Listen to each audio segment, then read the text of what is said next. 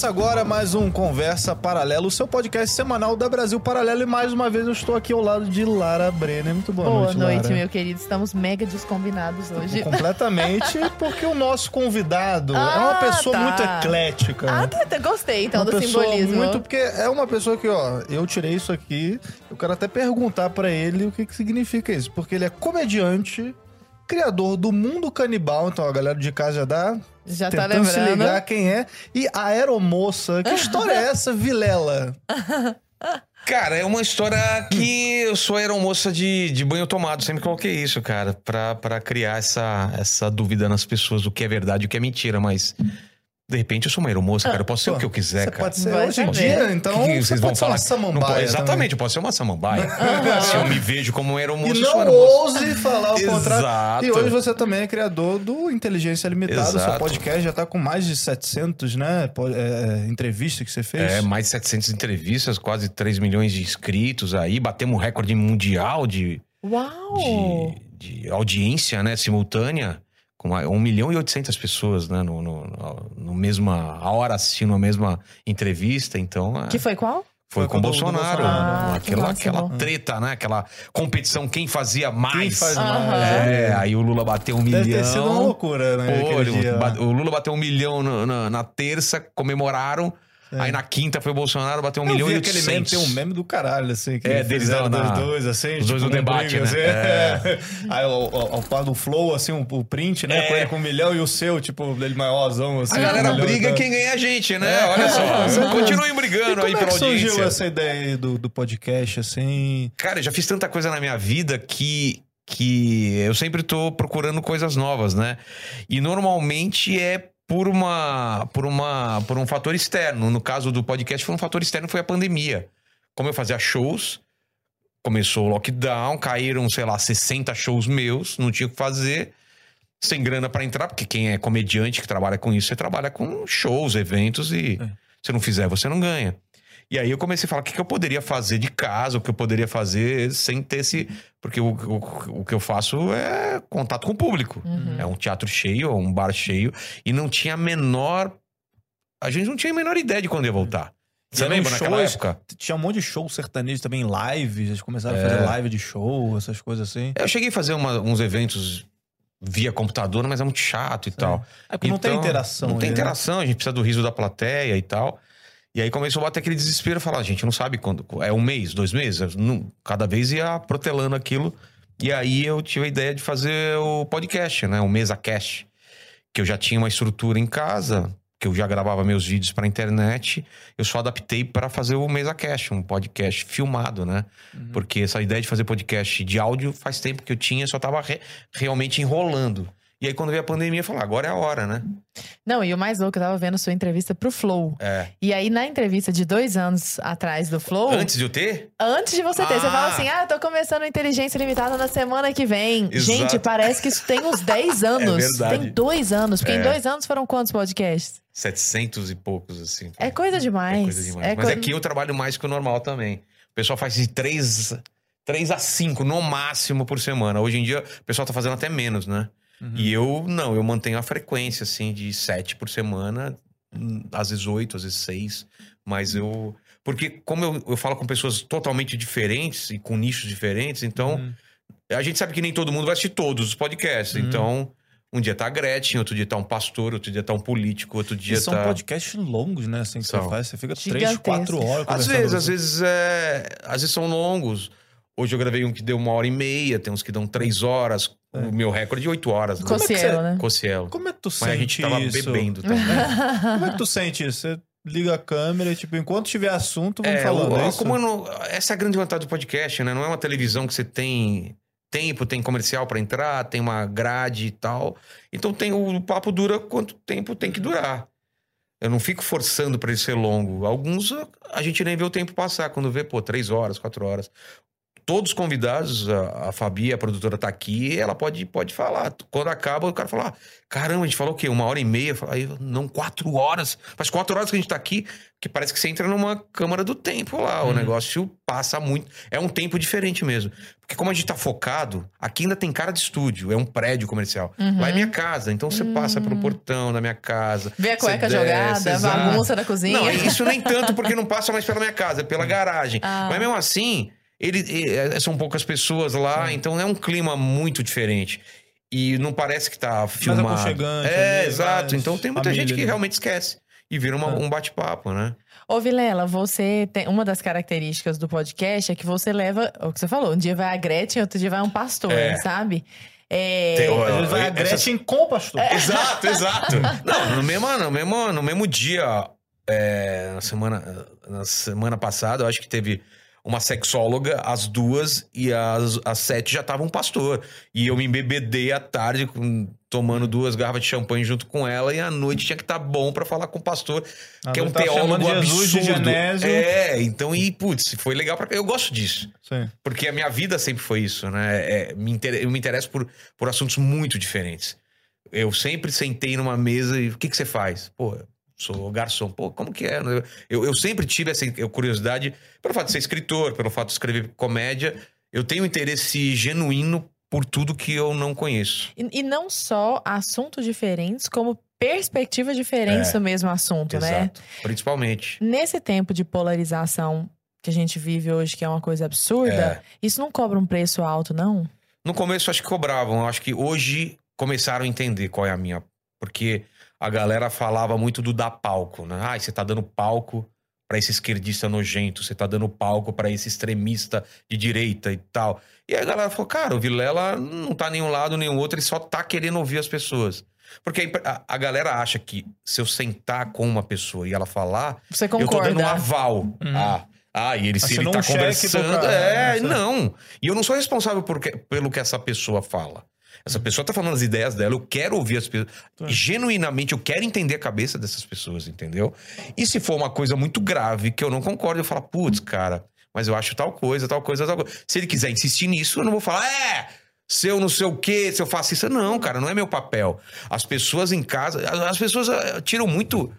Tiram muita responsabilidade de- individual de cada um de tomar sua decisão. Exato. As pessoas acham que a gente tem que cuidar da, da audiência como se fossem burras e fossem influenciáveis por um podcast, vai mudar a vida. E se, cara, deixa a pessoa falar. Quanto mais você deixar a pessoa falar, melhor pra você entender como que é a cabeça. Ou se ela cair na própria con- contradição dela. É. Não, ali, e, né? e- e o pior, ou o melhor, muita gente já mudou de opinião por causa do podcast. Pô, achava esse É. cara insuportável. Depois de ver três horas com a pessoa, fala, vê que ela tem medo, vê que ela so- sofreu abuso quando era criança, ou que ela tomou um pé na bunda, ou que ela foi mandada embora e não sabia o que fazer, que passou fome e tal. Ela fala, cara, eu nunca imaginei. Porque a pessoa vê a pessoa no Twitter ou numa rede social mandando ver, ou sendo agressiva, ou respondendo, não sei o quê, ela acha que a pessoa é só aquilo. Ela, aquilo é uma fotografia da pessoa. Ou, ou, ou- Editado Quantas ainda. pessoas te não achou que era babaca assim, É. online e tu vai conhecer a pessoa tu fala, cara, Não, tem gente que a gente marca assim e fala, putz, que saco falar com essa pessoa.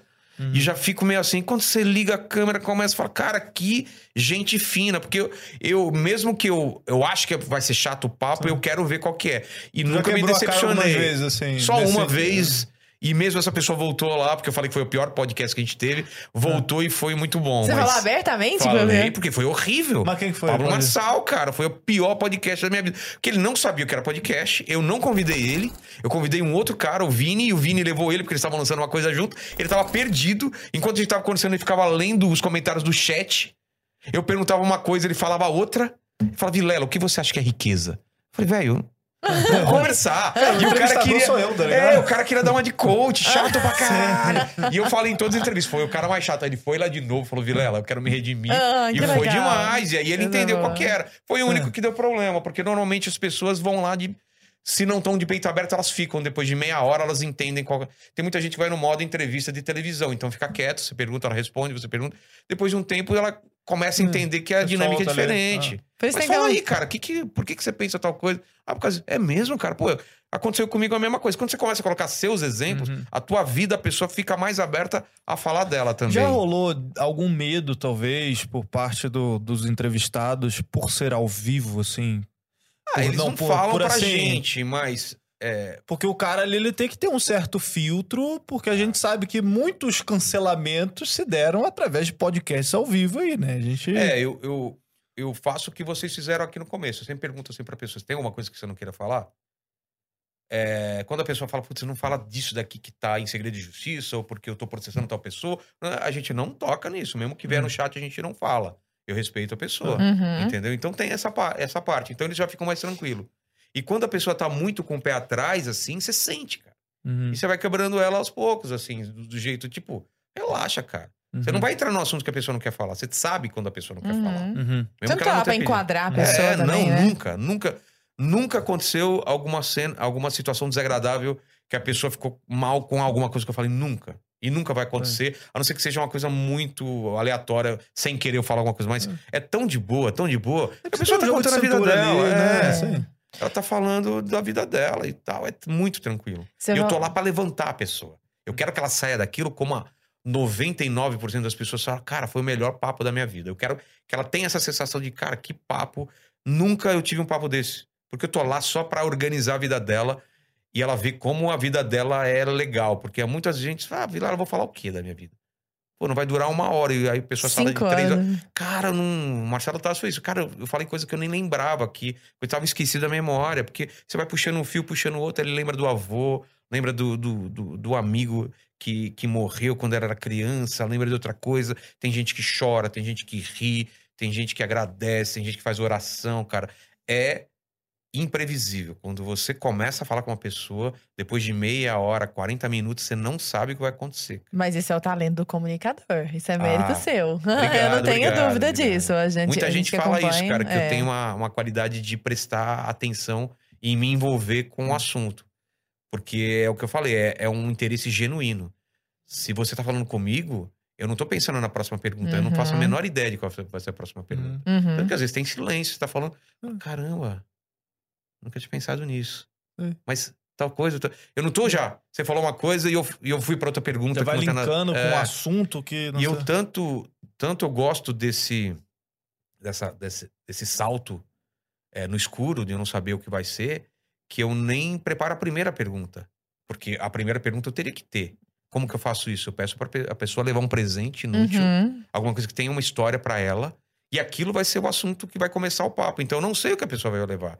Ela pode levar uma calcinha rasgada, ela pode levar uma prancha de surf, ela pode levar como como como o- alguém já levou é, a primeira máquina de escrever, Remédio vencido. remédio vencido, pode ser qualquer coisa, e aquilo vai ser o assunto do começo. Então eu me saboto até da primeira pergunta. Então, como eu não sei o que ele vai, le- vai levar, aquilo é o começo da conversa. Então, É. se ele trouxe um pedaço de uma prancha de surf que rachou um dia, eu falo, cara, você não sabia, você que sabia que você surfava, cara. Uhum. É mesmo, não eu pegava onda, eu ia, é mesmo, como que você, para onde você ia? Para Praia Grande? Pô, também ia para Praia Grande, onde você ficava e tal. E aquilo é o começo, entendeu? O Cabrini Uhum. levou a primeira máquina de escrever dele, então ele se emocionou, porque aquilo lá, ele começou, e aí vai o papo, começa daí. Então, eu gosto muito disso, de apesar de eu me preparar para cada entrevista, de eu estudar Hum. a pauta, de eu ouvir a voz daquela pessoa por um tempo, de alguma entrevista que ele já fez, para saber o ritmo daquela pessoa, eu não uso essa pauta a não ser que eu precise, entendeu? Uhum. Se o papo realmente dá umas travadas, aí eu vou Sim. buscar lá na minha memória um show que ela fez que foi que ela falou alguma vez que foi importante ou uma figura que é importante, mas é, o Você papo é bom algum- quando eu não preciso Sim. puxar, Exato. quando naturalmente as coisas saem.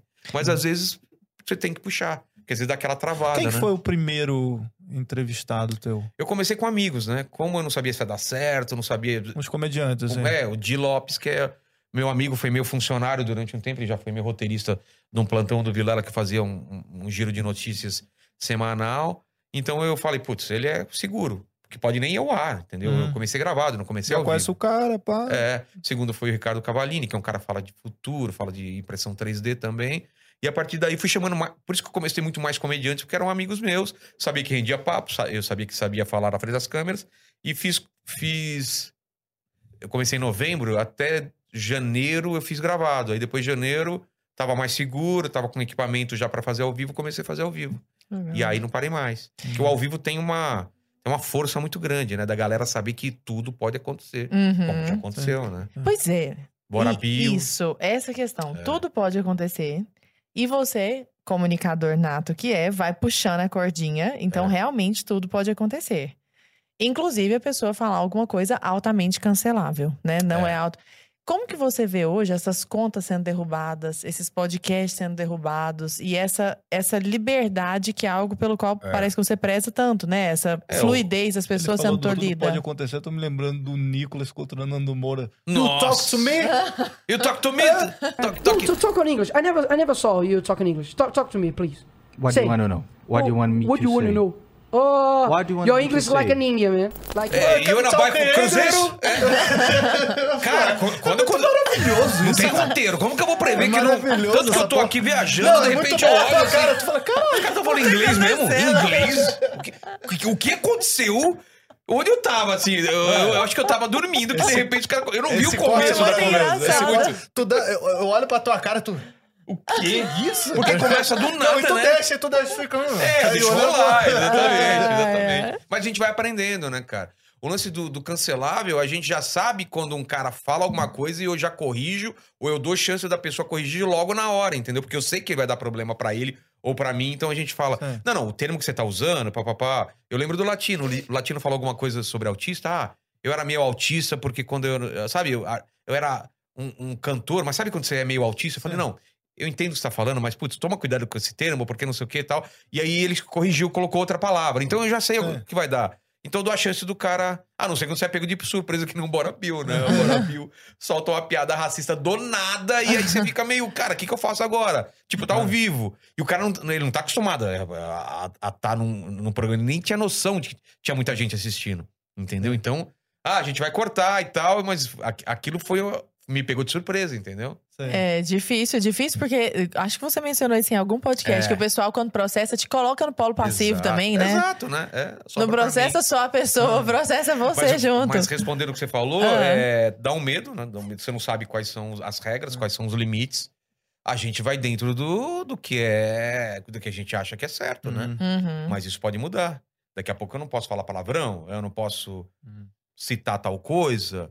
Tanto que agora a gente tá muito preocupado em trazer coisas políticas. A gente tá evitando um pouco, porque a gente não Ficar sabe. do frame, né? É, É. exatamente, a gente não sabe. Mas já teve alguém que você hesitou em trazer, assim? O tipo- Paulo Cogos, né? Paulo Cogos a gente fez gravado de medo de fazer ao vivo, porque um canal já foi meio que derrubado Sim, por causa sim. do que ele falou. Sim. Sobre vacina, sobre Hum. não sei o que e tal. Então a gente ficou meio assim, falou, putz, a gente não vai arriscar. Troquei ideia com ele e falei, cara, gente não pode falar sobre isso, entendeu? Uhum. Ele já veio aqui com a gente, né? Foi um dos primeiros, É, inclusive. foi- acho que foi o E aí ele primeiro. entendeu, não, beleza, nem, nem vou falar e tal. E aí foi tranquilo. Uhum. Mas a gente ficou. é- essa é a merda, a gente ficou Sim. com tanto medo que a gente fez gravado, entendeu? Pois é, mas ah, você não acha isso muito ruim, não? claro você que é tem que ruim. ficar com medo de. De ideias, de discutir ideias. É, exato. A gente só aprende e só evolui discutindo ideias, entendeu? Deixa a pessoa falar. O que, que pode A ser tem um melhor pra se combater do que a gente Tem um isso? documentário que a gente fez que é, justamente trata desse assunto, É. de que eu quero entrar nisso com você pra gente falar também sobre liberdade de expressão, né? Sobre esses limites, sobre quem vigia os vigilantes, né? Uhum. É, Dessa- dessa- Watchmen, né? E aí, cara, é, tem um, um- um documentário que a gente fez que é o Donos da Verdade, que a gente critica e mostra justamente esses pontos, né? Que se. Pô, muita gente já foi morta só por falar, né? Só por discutir ideias. Então você tem Galileu ali, o próprio Exato. Jesus Cristo mesmo. Então, E quando você coloca É. algum assunto como tabu, exato. não tá se você melhorando não a pode sociedade. falar aquilo. você, você, você tá, você tá escondendo as pessoas que têm pensamentos racistas, homofóbicos. Essas pessoas só não aparecem. Você pega Hum. até umas coisas mais banais, vamos colocar assim, no tipo, ah, se- sem entrar nesse, nesse meio de racismo, Tá. homofobia e tal. Pega, sei lá, terraplanismo, por Exato. exemplo, né? Cara, tem uns, uns caras lá falando de terraplanismo, sei lá, no YouTube. Aí tu vai, ah, mas isso é anticientífico, então tem que proibir esse discurso. Não, cara, tipo, deixa o cara lá falar, vai lá, ouve o que É. o cara tem pra dizer, fala, porra, isso aqui, ah, isso aqui um pode fazer sentido, beleza. Exato. É, Aí é, o que, é o que fazem mesmo. Aí É. tem um vídeo do maluco lá, sei lá, de três horas, o cara debatendo, tipo, é, é, refutando todos os argumentos do cara lá, É. do terraplanista. Foi o Fala, cara ah, lá falando do Ratanabá Isso faz mais programa. sentido. É, entendeu? cara, então. Falando do quê? Do Ratanabá. Da que é isso? cidade A cidade perdida de Não conhecia é, Ratanabá. 4 milhões, sei lá quantos milhões de anos antes, entendeu? E- Gente, eu não vi isso, não. eu É, quero ver. pô, foi o assunto aí uma época. Aí eu tava, tava indo de boa, mas aí quando ele falou que a Terra era convexa, né, cara? Aí o cara me perdeu, né? cara? Eu falei, não, Aí até aí eu tava indo. Ah, possível. Agora, Terra convexa não, Pô, né, irmão? o maluco que foi num podcast e falou que tem mamute saindo do centro da Terra, no Nossa. Ártico. Não sei, não, porque por isso que os mamutes saem de lá, não sei o que, porque a Terra é oca. Aí ficou Aí- Não, mas você sabe o que que é o negócio também? No meio do racista, do homofóbico, do terraplanista, que também não dá nem pra comparar, claro. Mas tem uma pessoa que tá falando um negócio razoável, mas que tá sendo silenciada com essa pecha, com essa É claro. bandeira, né? De, de bom mocismo. né? Ela vai no pacote. Tem muita gente assim. Na verdade, é um grande desculpa, né? E nada impede que a gente acontecesse isso com a gente. Né? Não, impede. Uhum. Co- Como que você, como comunicador, e sempre muito querendo conversar, entender tudo, entende essa, essa- esse caminho de polarização que a gente É, tá eu- indo? Eu senti muito antes disso acontecer, porque eu sou comediante. A gente tá sofrendo isso há mais tempo do que jornalistas, comunicadores. Essa essa plateia, essa, essa, porque é um, é, um, é, um, é um tipo de idade média, a galera com foice Hum. e com tocha Querendo bater em comediante. querendo achar em alguém Ah, pra colocar ah. numa fogueira. Então isso já vem acontecendo com a comédia, cara. Ah. Assim, os caras cobram veracidade de um comediante e não, cobram, não, e não cobram de um político. Sim. Entendeu? E de um comediante, às vezes, em cima do palco. Que tá então, mas o piada. comediante, ele não tá. Ele não tem nenhuma. é, ele não tem nenhum Compromisso. compromisso com a verdade. Sim. A única função da gente é fazer rir. Se um pensamento for engraçado, a gente vai falar, mesmo que eu Uhum. não concorde com ele. Mesmo que seja pra provar um ponto absurdo. Se eu falo, se eu falo assim que eu, odeio o velho na fila de, de, de- do, Do banco. do banco, que o velho tem que morrer. Você acha realmente que eu quero que os velhos tenham que morrer? Ou eu só tô colocando esse exagero pra ficar engraçado e eu provar pra você o quanto eu odeio ficar numa fila quando tem muito velho, que eles demoram muito no carro? É só pra provar um ponto de uma forma engraçada, porque o exagero. é, a- quando eu falo que. Os velhos só vão no banco na porra da hora do almoço. Exatamente. Quando você, quando você tá lá, você saiu do teu almoço pra poder resolver alguma coisa, eles estão lá. Quando eu falo que, que eu tinha uma namorada que eu odiava porque ela, ela gostava de transar e falar o telefone ao mesmo tempo, e aquilo me irritava. Porque quando ela ia gozar, ela desligava o telefone na minha cara. Quer dizer realmente que eu transava com uma garota, que ela ficava ao telefone, ela me traía, não sei o quê. Não, cara, é só porque é engraçado, velho. Sim, É sim. só porque é engraçado. Eu falo muito da minha sogra, que minha sogra fica em casa e eu odeio porque, pô, sua sogra em casa e ela se acha gostosa, fica andando de calcinha sutiã. E não sei se vocês já tiveram a experiência da sogra morar com você um tempo. Perde toda a intimidade do casal. Você quer transar à noite, tem que transar baixinho pra não acordar minha mulher. É muito complicado. Nossa, mas você transa com a sua sogra? Não, idiota. É só uma piada, você entendeu? Eu não tenho compromisso com a verdade, eu só quero fazer rir. E as pessoas não entendem, estão perdendo a sutileza, a ironia, porque tudo é preto no branco, você Sim. falou. Sim. Então você Uhum. pensa isso. Piadas porque a matam. gente tá com a cara Toma ele limpa. processinho. Se eu tivesse, de repente, num personagem, eu poderia falar. Mas Sim. porque eu tô com cara limpa, Ah. o cara fala, não, você falou, então você transa com a sua sogra, você tá traindo sua mulher. Eu falo, não, cara, é só Cara, engraçado. vamos entrar num- numa seara. Eu não sei se você tem alguma coisa pra falar disso, assim, mas é porque eu queria entrar especificamente nesse lance aí, que é até meio chato, porque eu acho que você já deve ter cansado de responder essa porra. é Limite do humor. Isso, exato. Porque você pega um cara que é. Ele vai pra um humor mais, vamos dizer, humor negro, né? Léo que é o que a Lins. galera fala, o Léo Léo Lins. Lins. Exatamente. Um é. exemplo, o Léo Lins. Já tentamos, inclusive, trazer ele aqui algumas vezes. Ó, Léo, queremos tu aqui, hein? Ele tá viajando agora, eu vou falar E com ele, aí- vem, ele vem de boa. E assim, cara, onde é que isso pra você se encaixa com relação à liberdade de expressão? Você acha que existem piadas mesmo que não podem ser contadas? Ou se o cara tá no palco, foda-se, ele pode falar o que ele quiser? É, como é que isso funciona pra você que é um comediante que faz as pessoas girem, que, pô, as pessoas É, o li- pagam pra, você, pra ouvir você contar piada? O limite do humor é o limite do próprio comediante. Tem piada que eu não quero fazer que eu não faço. Mas eu não quero impedir o Léo Lins de fazer. Eu Uhum. não quero impedir você de fazer essa piada. E tem uma coisa que o Léo Lins pode vir aqui, ele vai, pô, ele vai explicar isso direitinho pra vocês. É o lugar, cara. Um lutador de, de jiu-jitsu, de, de UFC, ele não pode estar na Paulista e dar uma porrada em outro cara. Ele vai ser preso. Uhum. Agora, dentro do, do, Do do octógono lá? octógono, ele pode, porque lá é feito pra isso. As pessoas, ninguém fica, nossa, você viu que absurdo? O cara deu um soco no outro, o outro deu uma cotovelada. Não, a galera tem um pacto. Todo mundo entende que eles estão indo pra lá pra ver sangue, pra ver uma luta e que alguém pode apagar, alguém pode até morrer, não sei o quê. Quando você vai num show de humor de um Léo Lins, você assina um, um contrato e fala: Eu sei Sabe que ele conta piada, Exato. eu sei que ele não tem limite. E eu posso não gostar, mas eu vou lá porque eu quero essa, essa montanha russa de emoções. Agora, você não pode falar que, ah, eu não quero ver Uhum. Você não compra e eu não quero que ninguém veja. Aham. Você tá tirando o direito da outra pessoa que acha aquilo engraçado. E outra, quando você ri de uma piada dessa, não quer dizer que você seja homofóbico, Ou que que você, você seja racista. Quando ele conta uma piada sobre uma deficiência, não quer dizer que você tá rindo da deficiência. Mas a coisa é tão absurda. te- Vai um lugar no teu cérebro que você se sente incomodado, que você ri. E é isso, é essa a intenção. Entendeu? Não é à toa que em velório, às vezes, a galera começa a rir, cara, porque é uma situação que você não pode rir e de repente você não pode rir, daqui a pouco tá todo mundo rindo e fala, é, pô, desculpa, não sei o quê. Elevador também. Então, assim, cada comediante tem o seu limite. A gente não tá falando de na rua o cara con- contar uma piada racista pra outra pessoa. É. Aquilo não é o lugar. E num palco eu nunca vi um comediante, tô falando comediante profissional, claro que deve ter comediante Hum. iniciante que comete esses erros, mas nunca vi um comediante profissional Uhum. renomado com uma piada racista, com uma piada. Porque piada racista, pensa bem, é- tem que ser muito diretamente racista. Sim. Agora, você falar sobre o problema dos negros, racismo, isso não é ser racista. Aham. Você pode estar discutindo essa relação. Sim. Você pode estar falando sobre isso. Só que tem gente que acha que nem esses temas você pode abordar. Hum. Ah, você não é negro, você não pode. Falar Us- disso. ah, é, você não lugar é mulher, Ah. você não pode falar sobre violência doméstica. Hum. Você não é, sei lá, a favor do aborto. Como você fala sobre aborto? Sei lá. E eu Uhum. acho que tudo pode ser abordado. Claro que quanto mais o tema é espinhoso, maior você tem, mais habilidade você tem que ter pra tirar graça daquilo e não ser simplesmente um ataque Uhum. a uma pessoa ou a um tema, entendeu? Então é uma habilidade muito grande que tem que Agora, ter. fala sério, tu não fica com sono, assim, quando vem os convidados que che- chegam, às vezes, um- esses humoristas pós-modernos, chegam, não, Vilela, mas você é muito homofóbico, muito opressor fazendo esse tipo de coisa, ou porque ah, tem que censurar mesmo o Léo Lins, ou não sei o quê. Cara, nunca foi. Você... Quando eu Aham. chamei esses caras, chegar lá, ele muda discurso, cara.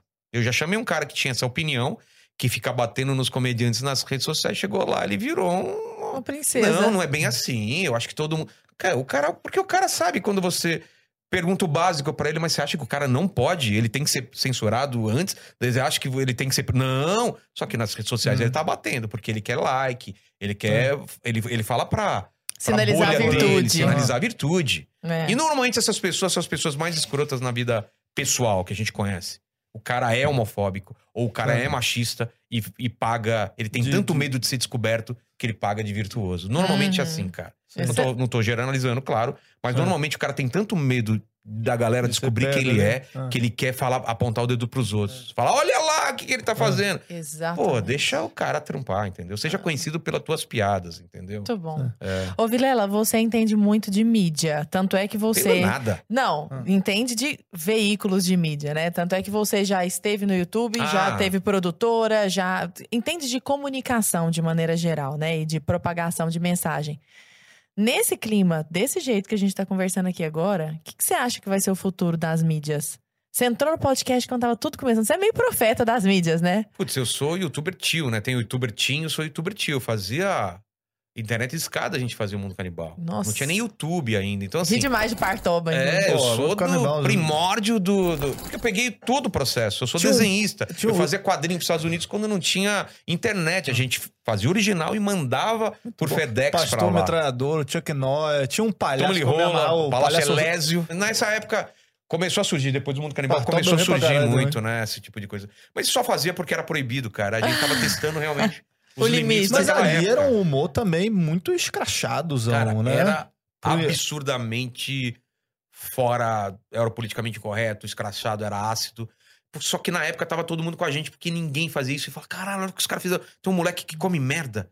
Tem um, um, um- palhaço que é corintiano, mal-humorado, fuma e não sei o É. quê. Tem um feto. É um feto abortado, é um personagem. O outro é um cara que é o cotoco. Então, assim, hoje em dia a gente ia ser preso, né? Mas naquela época tudo, tudo, tu podia, porque Era os Tava todo mundo, do era, era né? primórdio, tava todo mundo testando as paradas. E a galera não entende isso, que você não pode separar uma obra da época que ela foi criada. cara. Exato. Eu não posso pegar o mundo canibal e analisar com os olhos de hoje, Uhum. porque ela não foi, ele não foi criado com os olhos de hoje. Hoje nem teria graça fazer aquela mesma coisa que a gente fazia, porque a gente já fez. Sim. Porque Simpsons já fez, porque South Park já fez.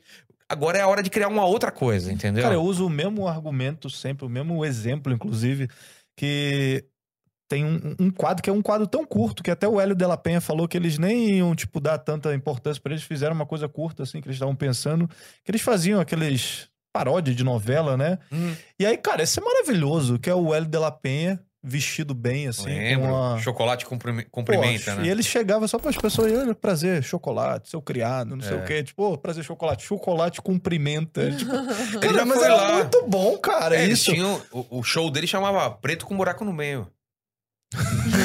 Vê se poderia hoje. Por que, que é preto com buraco no meio? Porque o LP é um, pre- é um negócio preto com Aham, buraco no meio. Você entendeu? Mas Sim, mesmo mas- isso hoje não poderia. Não entendeu? poderia rolaria. jamais. E É. eles mesmo falam da, da censura no, depois do- dos É. governos petistas e tal, porque teve um Foi período, mudando. cara, eu adorava Cacete do Planeta, passava terça-feira à o noite, Fernando assim. Henrique. Era fazer genial. o- E aí depois, ah, não pode fazer piada com político. Ah, não pode piada assim, não pode. Aí depois, ah, tá ficando sem graça. Não é que tá ficando sem graça, é porque, pô, o, o principal, o que eles faziam, não- você não pode mais fazer, né? É. Porque quando você começa a sacanear a política, o humor é muito importante nisso também, Claro né? que é, De né? você é, é, Não tem falar nada também mais- verdades ali através Não tem do- nada mais forte do que humor, cara. né, de ridicularizar certas pessoas. é, todo mundo os tem medo de virar meme, todo É. mundo tem medo da caricatura. Porque, cara, você fala, você é ladrão, você é corrupto, você é mentiroso, você é não sei o quê. É uma coisa. Outra coisa Uhum. é você fazer um sketch, fazer uma piada, fazer um meme que pegue Uhum. de uma forma, cara, que não consegue mais descolar daquilo. Veja o. Rubinho Barrichello, cara. Sim. Colou nele que ele é o cara atrasado até hoje. Ele, ele, ele é esse meme porque Sim. foi colado nele, Sim. entendeu? E não foi um jornalista que fez uma matéria e falou: pelos índices que eu tenho aqui, ele chegou, ele chegou mais em segundo lugar. Cara, não é isso. Você não adianta você falar um político é, querer criticar ele com uma matéria. Ele vai lá e desmente. Agora, fez um meme, não sei o que, pegou Uhum. Já o apelido. É que nem apelido. Quanto mais você odeia, quanto mais você fala, não, não sou isso. Uhum. Aí ferrou, você já ficou com aquele apelido, entendeu? É verdade. Então é isso. O humor tem uma força absurda, entendeu? Ô, Vilela, você já fez mil coisas, né? É. Que livro é esse aí? Conta pra nós. Esse é o meu novo projeto. Por quê? As pessoas devem pensar, pô, mas ele, ele escreve? Além de tudo, Ele faz quadrinho? Não, então, eu sou isso lá atrás, entendeu? Eu comecei a trabalhar com 14 anos como desenhista. Meu sonho era ser ilustrador e fiz capa da, Play, é, da Playboy, não, né? Falei, caramba, não Olha, sabia disso não. faltou, faltou só essa capa, porque fiz capa da Veja, capa da Placar, capa de tudo quanto é revista. E, da, e, da, e, e isso é um dos ressentimentos. Cartunista de cartão? Desenho mesmo. Ah, de tipo desenho? isso. Isso aqui, ilustração. Aqui, ó. ah, ilustração. É, isso aqui é minha. E, cara, Playboy foi a única capa que eu não fiz. Então fica aí a dica, né, de, de uma coisa que eu não realizei ainda. fazerem essa retratação Exato. pública. Então, e chegou uma idade que eu tava fazendo. Nossa, é, tá muito bonito isso. Dá uma olhada.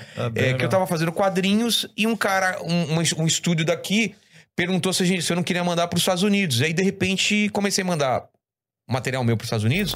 Tava fazendo quadrinho pra Marvel, tava fazendo carta de Magic, tava fazendo muita coisa pros Estados Unidos. Isso com 18 anos de idade, entendeu? Então, assim, Nossa. comecei muito cedo. Só que romance, livro, eu demorei muito pra fazer, porque eu tinha esse universo criado, que é um universo que eu criei há muito tempo, uns 20 anos atrás, e eu fiz quadrinhos sobre eles, é, sobre esse universo, tudo, esses jogos do apocalipse, né? O que seria isso.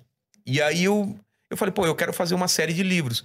E aí, antes da pandemia, eu terminei esse primeiro livro aqui. Aí veio a pandemia, atrasou um pouco, e agora eu tô fazendo esse, é, esse crowdfunding, né? Que é um. Vou mostrar aqui pra galera. Ah lá, o Fusca Azul, né? Dá Nossa, pra ver aí? Ó, que legal. legal. azul é Nossa, e é clássico. muito. Lembra? bem Toma- feito. tomei muito tapa por causa disso, Porra. né? Fusca Azul! Pá!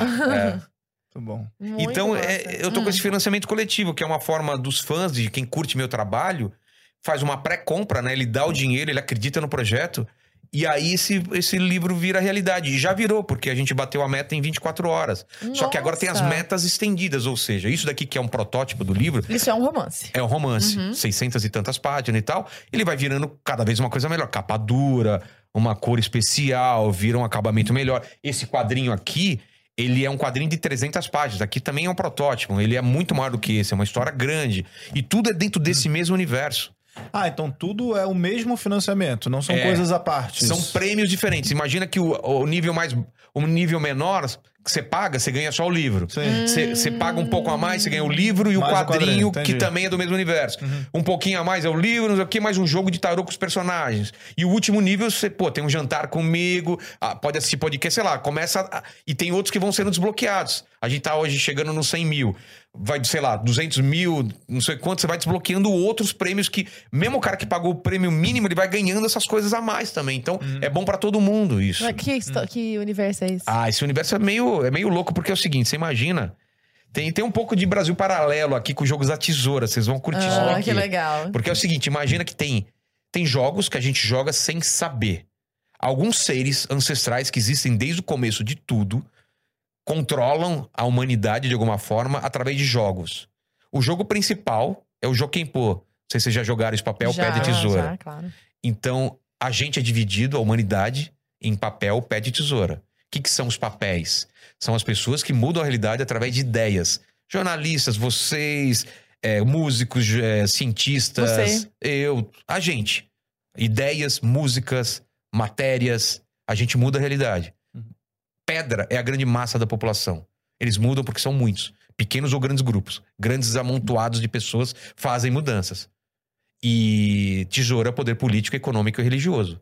Mudam porque estão no poder. Eles têm esse poder de fazer mudança. E funciona como jogo. Papel embrulha pedra. Nós conseguimos influenciar uma massa a fazer uma mudança. Uhum. Pedra quebra papel. Uma massa enfurecida é capaz de derrubar um governo, começar um novo governo, é capaz de é, trocar. Quebra tesoura. Que- desculpa.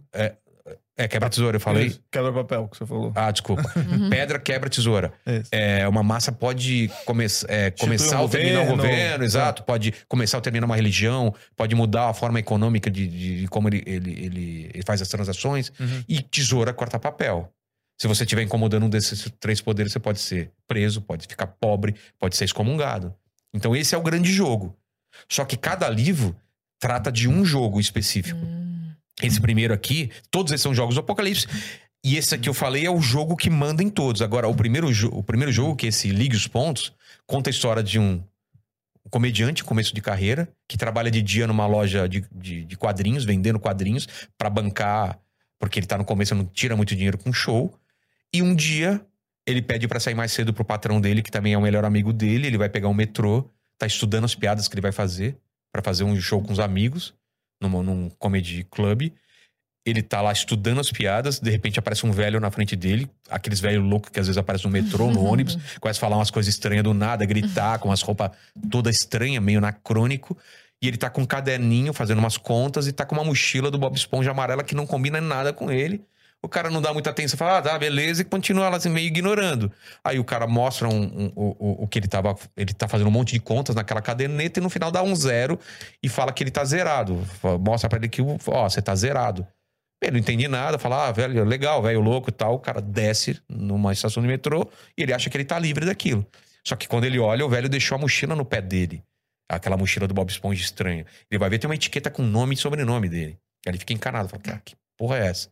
Ele, ele abre a mochila e tem nove objetos totalmente Aleatórios. aleatórios e estranhos. Tem uma máscara estranha, tem um, um, um- um cubo mágico com umas figuras estranhas, tem uma revista de passatempo, tem uma arma no final. Ele acha uma arma, um revólver lá dentro, ele fica com um mau cagaço, fala: caramba, é alguma coisa de assalto, o policial colocou aqui pra plantar isso. Ele começa encanado, fecha aquilo, chega à estação dele, ele desce meio encanado com aquela mochila, chega para os amigos, não fala nada, chega no comedy club, ele fala pros amigos: pô, é. Vocês não fazem comédia, vocês não sabem, ninguém quer abrir o show. Abrir o show é a pior coisa do mundo. Ah, Você vai pegar a plateia fria e você vai contar umas piadas que ninguém vai rir até você esquentando pro primeiro, pro próximo comediante vir e fazer a festa. Então tem aquela briga, ninguém quer começar. Aham. Ele fala: eu abri no, no último, eu não vou abrir agora, beleza? Sorteiem aí, mas eu não vou ser o primeiro e ele vai pro banheiro. E os caras vão sortear a ordem da, da- de quem vai fazer a- a- a- o show. São Uhum. quatro, cinco pessoas. E ele, por que, que ele vai no banheiro? Ele quer ver com calma o que tem na, na mochila. Ele senta naquele reservado. E no- você sabe, talvez no banheiro feminino não tenha isso, mas no banheiro masculino, o que, que tem na porta do banheiro? Um monte de palavrão, Ah, telefone, mini, mini rolas desenhadas, Sim. tá ligado? Homens. Homens. Homens. Aí no meio, Ei, qual é o problema? A gente, a gente cresce desenhando isso, né? Faz até com asa, né? Não tem as, as, as voadoras Pô, ainda, é né? o problema da É, rola Que alada? brega, meu Deus, da Constrói rola prédios, alada. monumentos em formato de rola. Pô, isso é. A gente desenha num papel, coloca numa cadeira quando é, quando é, quando é moleque na escola. O cara assiste e fala: Ah, sei, cara, Cara, olha como a gente é Isso é idiota. tão importante É para os homens que saiu até uma reportagem assim de tipo. Uns caras, controladores de voo, estavam analisando por que, que um piloto simplesmente desenhou uma rola no céu com um Cê avião. tá ele foi, tipo, com um avião, ele fez um desenho de tipo aqueles assim. cantos com a fumaça. Exato, tipo, e aí o nego ficou, tipo, saiu Por na reportagem, assim, Não. tipo, ah, eu falei, Oi. Exato. um trajeto estranho do piloto, Ah, não sei é? o quê, o cara fez isso. Mas ele desenhou asa? Porque tava Não, voando, não gente. não, não, ele ia cair do não céu. Tá céu. O cara Faltaram não teve esse tempo todo, assim. Mas imagina tu isso. Sim. Imagina esse banheiro com esse monte, esse emaranhado de ligue pra mim, não sei o que, tal, desenhos. não- Só que no meio da porta, tá- ele achou estranho que tava numa cor diferente, escrito ligue os pontos, o número um, e uma linha que saía dessa porta, ia até o azulejo e continuava no azulejo pra fora do reservado. Ele fecha aquela mochila com aqueles objetos que ele olhou bastante, uma chave estranha, grande, de metal. Ele continua aquela linha que termina na. que tem um ponto número 2 na torneira onde lava a mão. Ele usa a torneira, lava a mão, a linha continua para fora do banheiro, ele vai olhando e no bar a linha continua até uma mesa onde teria uma cade... tem uma cadeira vazia, a linha termina lá. Aquela cadeira tá vazia por quê? Porque é uma mesa do lado do palco que os comediantes deixam para os convidados deles, namoradas ou quem pede ingresso. E nesse dia específico, uma menina chamada Beatriz, bonitinha, pediu ingresso para ele VIP, ele, claro, solteiro, falou: ah, vai lá, já tem um lugar reservado. Só que a menina não foi. Então a linha tá terminando onde deveria sentar essa menina que ele deu um VIP para ela. Chamam ele, ele sobe no palco, começa a contar piada. Normalmente, num show desse, você tem 12 a 15 minutos, é, é combinado. Então tem o tempo lá, ele tá fazendo as piadas dele. Num, no meio do show, chega a menina atrasada, pede desculpa para ele, reconhece. E ela senta exatamente no lugar onde estava reservado. Só que ela senta aqui, a linha termina atrás dela. Ela tira a blusa dela, qual a estampa da camisa dela? Um número 3. Aí ele fica encanado, fala, cara, que porra é essa? E ele continua o show meio atrapalhado e tal, e ela rindo das piadas. Chega lá pros 10, 11 minutos, ele ainda tem uns 5 minutos pra fazer a piada. Ela recebe alguma coisa no celular que deixa ela aterrorizada, ele vê, porque ele tá fazendo piada principalmente pra ela, pra ver se consegue pegar ela no final da noite, aquela coisa comediante, ah, Hum. tá rindo e tal. Uhum. Ela faz um sinal que ela precisa ir embora, alguma coisa muito grave aconteceu, ela recebeu um negócio. Ela sai tropeçando em tudo, derrubando mesa, derrubando não sei o que, ela sai apavorada, ele fica assustado, contando piada, mas meio atrapalhado. Ele ia dar aquela acelerada con- terminar a piada logo e querer saber o que faz. Ele nem faz o tempo dele, tanto que outro comediante nem tava esperando, sobe no palco. Ai, com vocês, Marcel, acabou de sair e tal. Ele vai pra entrada, a mulher pegou o carro e foi embora. Ele não conseguiu falar com ela. Só que ela deixou um guardanapo com um recado pra ele. Ele pega o recado e tá escrito: se você quiser viver, e um, e um quadrado só. E mais nada. Ele fica lá do lado de fora do, do, do barzinho, esperando o show terminar e pensando: que porra é essa? O que, que aconteceu? O melhor amigo dele, que é comediante também, encerra o show. Chega lá e fala: O que, que foi, cara? Porque você fez pouco tempo. Você tinha mais cinco minutos, atrapalhou todo o show. Eu tive que fazer mais tempo, eu nem tinha piada pra isso. Aquele papo e tal. Uhum. Fala, cara, você não sabe o que aconteceu. Aí conta toda a história, um velho no metrô estranho. Só que ele fala, cara, saquei. Esse melhor amigo dele tem um canal de pegadinha no YouTube. Ele fala, Hum. Que trouxa que eu fui. Você contratou o velho, você contratou uma mina com a, com a estampa do número 3, você escreveu Liga os Pontos. Eu tô sendo filmado, eu tô sendo palhaço, você vai soltar amanhã no seu canal e eu tô. É isso. Ele fala, cara, não sei do que você tá falando. Hum. E você falando, ele conta a tua história e falou: acabou no número 3, o Liga os Pontos? Não. Olha o número que foi sorteado. Você foi o número 4. Você entrou no palco, você era o quarto comediante. Ele fala: não, não é possível. Que porra é essa? Aí o, o amigo dele começa a empolgar, fala: cara, vamos procurar o número 5. Fala: não, que isso? Não. Fala: não, tem que ter o número 5 aqui. Vamos continuar esse jogo. Ele começa a se empolgar. Aí ele vê um carro parado, com- aqueles carros de Uber é, black, todo filmado, preto.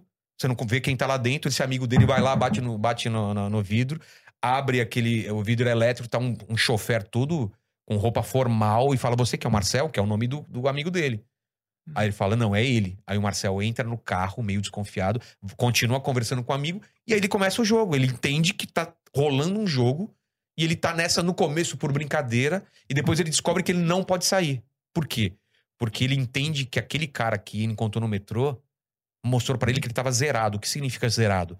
Quer dizer que ele, aquele cara, tem um jeito de calcular a vida das pessoas e descobriu que o Marcel e mais 10 pessoas ao redor do mundo deveriam estar mortas e por algum motivo não estão mortas, estão vivas. Então esse Marcel, ele começa a ser estudado por esses seres, jogam com ele esse jogo pra descobrir por que, que ele não morreu e que que ele tá. Então ele começa a perceber que a vida dele tá em jogo de verdade e, e- e o destino da humanidade tá em jogo porque ele tá alterando o futuro, porque não era pra ele estar vivo. Toda ação que ele faz vai causar uma reação. Ele pode atropelar uma pessoa e essa pessoa não era pra morrer, por exemplo. Efeito Então ele, ele e essas 10 pessoas estão criando um caos absurdo nesse mundo que as profecias começam a não se concretizar. O mundo começa a mofar no, no- no sentido da palavra. Então, seres estranhos como anjos, demônios ou todas as coisas que a gente acredita começam a aparecer. Começa relatos de gente que tá vendo demônio, gente que tá vendo não sei o quê, aparição não sei o quê. Então o mundo começa a ficar estranho, entendeu? E ele, ao mesmo tempo que vai entendendo, a gente vai entendendo com ele que essa camada de, de mundo que a gente conhece é muito maior, tem seres controlando a gente. E por que, que esses caras estão fazendo? Quem são esses caras? Por que, que ele é importante? E aí você vai. E, e eu- a forma de contar a história é através do Marcel. Só que aí para. Aí eu vou contar a história pela visão da Beatriz, que é a mina com a estampa do número 3. Por que, que ela tá lá? Quem que é ela? Uhum. E ela é tem sono. Mas tudo dentro do livro, desse livro. Tudo sem. Dentro Esse livro é uma aí. história totalmente fechada, começo, meio e fim, com esse jogo, ligue os pontos. Quem é, quem é que tá jogando com ele? Quem perder, perde o quê? O que, que você é obrigado a ceder quando você perde? É. E o pai dele, ele perdeu o pai no incêndio. Toda a família dele perdeu no incêndio. Ele foi no sobrevivente.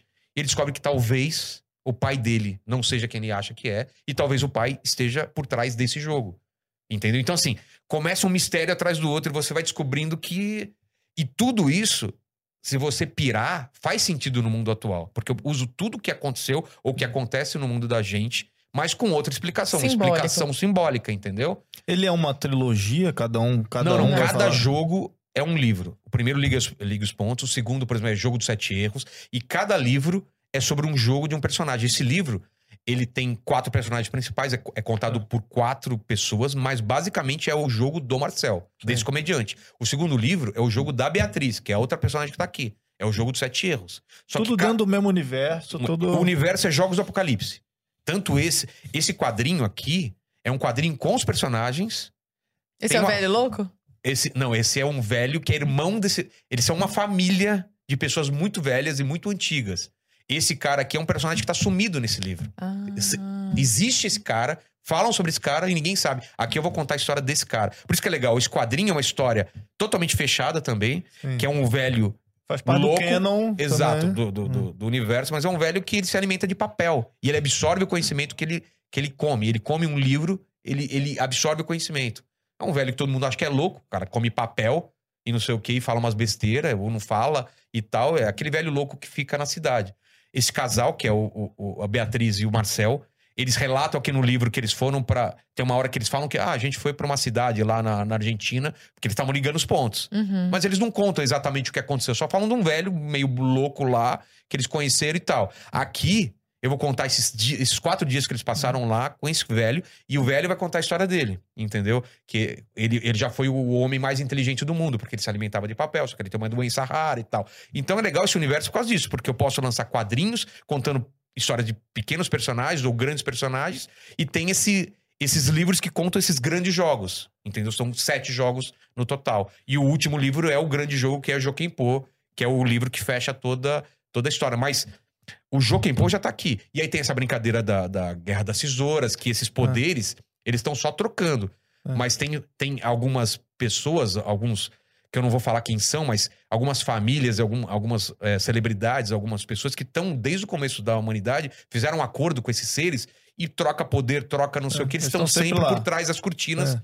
fazendo o jogo. E você Só já- que chega nesse ponto que eles estão ameaçados a perder o poder deles. E é aí que todo mundo fica, caramba, o que tá acontecendo, entendeu? Você já tem todos esses os jogos, Sim, a sim. história, tipo, Sim. desde o início até o final. Sim. E tu cada- é o R.R. Martin já É. sabendo Exato. o que vai acontecer lá Exato. no final. Já. Só que Mas é, é, o muito primeiro importante livro que tá é, escrito. e é muito importante saber que esse livro, você não precisa saber nada do universo. Ele, esse livro ele é fechado nele mesmo, ele tem começo, meio e fim.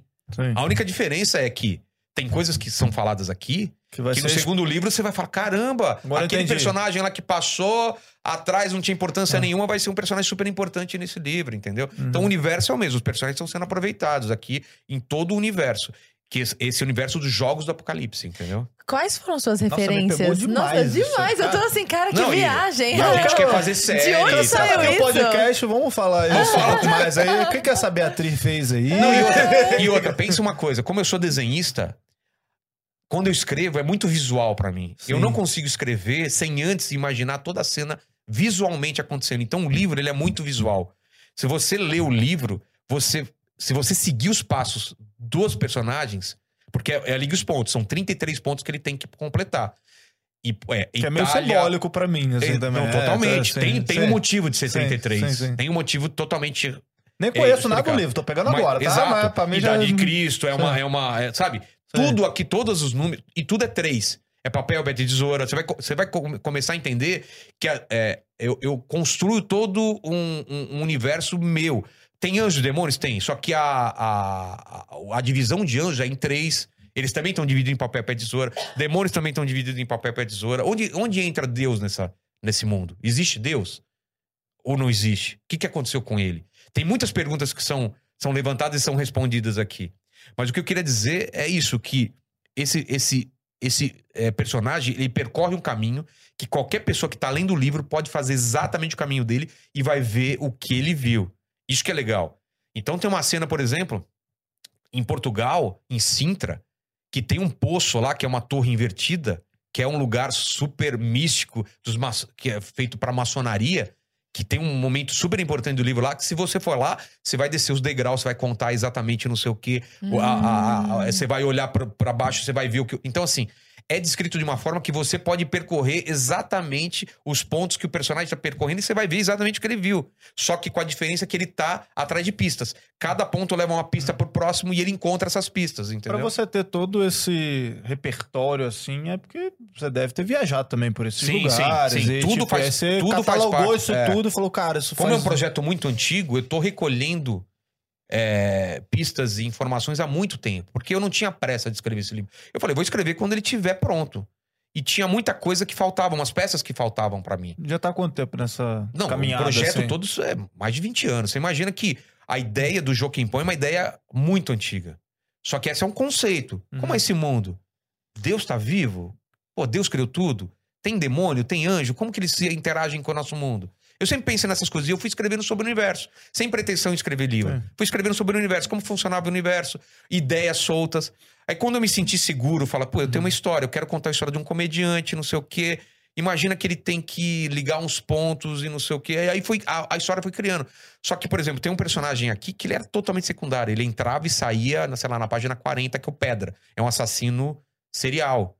Ele não era. Só que ele cresceu tanto no livro, ele, ele, ele começou a ter um background tão forte que ele virou um personagem super importante pra pra essa saga. Então você não. Você tem essa, esse lance inesperado também. De que você sabe a história, você sabe pra onde ela vai, só que o caminho que você vai fazer, você não sabe exatamente. Isso que é a graça de escrever.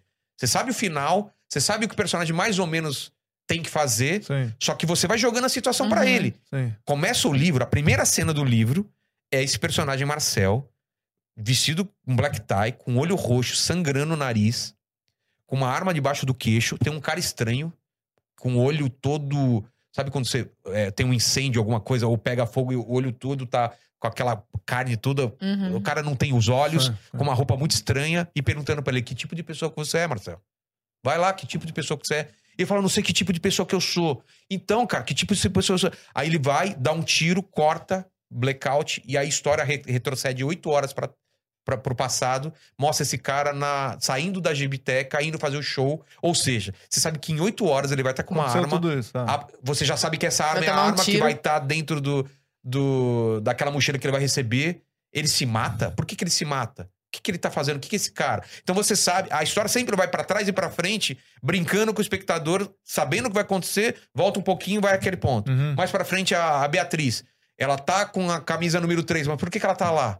Aí você vai lá atrás, 12 horas atrás ou dois dias atrás, e ela tem um sonho premonitório que ela tem que estar com uma camisa tal em tal lugar e tem que mandar. uma- Aí você vai lá. Aí quem é esse, quem é esse cara do metrô? Hum, Aí você vai tantas horas ah. atrás. Que, que- Então, assim, a história ela vai te dando peças todas separadas que as coisas vão juntando, você vai formando uma imagem e fala: caramba, tô entendendo. E cada vez você vai entendendo melhor a história. E quando você acha que você entende, não é nada, você acha aí é outra coisa. Porque como eu, eu construí esse mundo com muita antecedência, eu posso jogar pistas que Hum. pareçam uma coisa e a outra, mas tudo faz sentido no final. Pra esse grande desfecho. E esse, esse liga os pontos, que, qual é a função de- do liga os pontos sempre? É formar uma figura. Uhum. Então, quando você forma essa figura, ou seja, você foi por todos os pontos, hum, essa figura tem que ter um sentido. Por mais aleatório, a vida da gente é assim. Vo- E a minha vida foi assim. Eu comecei fazendo desenho, De repente, alguém quer fazer quadrinho? Aí você vai pra um ponto. Não, eu não, eu não queria, eu queria fazer desenho. Tá, eu vou fazer quadrinho. Aí eu começo a trabalhar pros Estados Unidos. Pô, e se eu fizesse animação? Aí faz o Mundo Canibal, uma ideia que eu nunca tinha tido antes. Aí do Mundo Canibal, só vou trabalhando com humor, por que não fazer comédia stand-up? Então a vida da gente é, a princípio, um liga os pontos totalmente aleatório, porque você, você não sabe a figura que vai formar, Uhum. porque você tá dentro do jogo. Só que quando você liga ponto suficiente e você se afasta daquilo, Uhum. cara, tudo faz muito sentido. Sim. Minha vida faz sentido. O podcast hoje em dia faz muito sentido pelo meu background. Eu trabalhei em tantas coisas diferentes, conheci tantas coisas diferentes, que qualquer pessoa que tenha lá, ou eu ouvi alguma coisa que ele falou, eu sei um pouco do que ele falou, porque eu já conversei e trabalhei com gente de áreas totalmente diferentes. Então, faz sentido isso. E, e você vai perceber isso no jogo. Você vai ligando os pontos e fala, cara, não faz o menor sentido. Ele vai pra Portugal agora pra quê? Ah, tá, entendi. É, agora tá na Itália, agora tá na, na não sei aonde. Ele vai conhecendo pessoas, ligando pontos, porque o- pai dele ou essas pessoas que estão atrás querem que ele vá entendendo a história e junto com ele você vai entendendo, entendeu? Então é um modo de contar a história onde você vai descobrindo junto com os personagens Uhum. Partes da história e cada um sabe de uma parte, só que você tem uma posição privilegiada, porque você tá na cabeça do Marcel, todos. você tá na cabeça da Beatriz, você tá na cabeça no- do Caliel, que é o grande antagonista, e do, do- desse cara maluco que é o Pedra. É meio Não, parecido com o jeito do Dan Brown Não, de, de exato, é. Não, me- recortar. não me assim. interessa mais o que você vai dizer. Eu só sei que você tem mais seis livros pra escrever, entendeu? Não vem com essa igual do R. Martão lá que Mas tá, fica tá devendo pô, o É, final, mas, fica- mas o legal do entendeu? pessoal saber é que mesmo que os outros livros você não leia, não Tá faz a fechado. diferença, ele tá É, fechado início, aqui. meio fim, É que sim, os outros livros você vai saber de outros aspectos, entendeu? Uhum. Agora, Eles não são Mirella, sequenciais, assim. O que, que formou o seu imaginário? Quais foram Pô, essas você- fontes de ver? Me fala, Tudo, assim, mil tudo, coisas, assim, mas as tipo principais. Lost, Lost é, quadrinhos, Watchmen, Uhum. é, V de Vingança, Ray Bradbury, que, pô, eu lia quando era adolescente e ele tem uma forma de escrever maravilhosa, que ele escreve ficção científica e fantasia de um jeito que ele coloca o ser humano de uma forma tão poética que aquilo me pegou. Isaac Asimov, que ele não sabe muito bem, ele não descreve muito bem as coisas, mas ele, ele é, um, é, um, é um cara que faz você virar uma página atrás da outra. Você quer saber o que vai acontecer. É, Stephen King, com todo essa, esse, É. esse livro tem uns momentos de rituais, Eu de coisas que ele é muito bem Stephen ele é, King, ele é assim, muito na terror. ideia. Tem umas Ah. horas que eu escrevi à noite, umas horas, e aconteceu umas coisas Hum. estranhas. Eu, eu sou meio encanado com essas coisas. E tem um ritual que uma personagem tem que fazer aqui, que ele, é- ele existe, ele é real, e ele é muito pesado. E eu tive que estudar sobre isso. Então, eu entrava numas coisas que eu mesmo me afetava isso na Hum. minha vida, assim. Tinha umas horas que eu tinha que parar de escrever, assim, pô, o negócio tá me... Eu tô Ah. começando a ver umas paradas que eu não quero ver, Ah. entendeu? Ou então, tem que estudar é, uma, o lance de nanotecnologia. Eu, a galera vai ler isso aqui e fala, pô, o cara escreveu que tem uma pandemia porque teve a pandemia, só que eu escrevi isso antes de ter. E era indiana. E, e começa na Índia essa, essa pandemia, entendeu? Então, assim, tem coisas que você escreve que não sabe o que vai acontecer. Tanto que o subtítulo aqui é baseado numa história real que ainda não aconteceu. Só que ela é aconteceu real. depois, Pra né? mim, ela é real. E quem lê vai entender ela como real. Caramba. Que ela pode acontecer. Se você entrar nesse universo e ele é totalmente. Ele faz sentido. Ele tem uma verossimilhança, entendeu? Ele é todo. Se, se, se, se você acreditar nas coisas que, a- que são feitas aqui, que existem jogos, que existem seres, ele vai fazer todo, totalmente sentido, entendeu? Esses, essa iconografia que você utilizou ali tem a pedra, a tesoura papel e- e, e o papel, assim, é porque ele é o Aqui, jogo ó. mais em. É, eu vi assim, eu fiquei até meio na dúvida se, se- se eu ia perguntar se era isso mesmo, É. assim, porque eu vi a tesourinha assim, eu falei, pô, o cara botou até É. na pele ali. Tanto que é Tanto muito que ele- importante para os personagens desse livro e para todos descobrirem o que, que eles são. Porque não é uma coisa imutável. Você pode nascer pedra e pode morrer tesoura. Você pode Uhum. concorrer a um cargo político e ser eleito. Você pode criar uma seita, você pode criar uma religião. Uhum. Você pode nascer papel e morrer pedra. Você pode querer muito escrever um livro e depois cair no ostracismo. Nunca mais se escreve nada ou não faz nada relevante. Uhum. Você pode começar como tesoura e terminar como pedra, como papel, ente- entendeu? Mas o grande lance é as pessoas descobrirem o que elas são. Porque isso afeta a relação, a nossas, as relações nossas da vida. Quem você escolhe pra pra casar ou quem você escolhe pra ser amigo, Hum. tem a ver com esse jogo mesmo que você não saiba. As relações. No início, quando você começou a contar, eu senti, não sei porquê, é, é uma pegada meio jogos vorazes, uma coisa É, assim, tem até Round 6. É, o Round uma 6 pegada- vem depois do meu. Aí vai lá, nossa, foi baseado em Round 6. Não existia Round 6 Ah, quando o cara eu fez um quadrado. Ah, porque a pessoa não sei o que, um Exato, quadrado. Eu falei, exato. ah, tô pegando esse Round É, 6. É, essa é. Que pegou de você. Exato, né? Porque se você for ver. que que é? Malditos coreanos.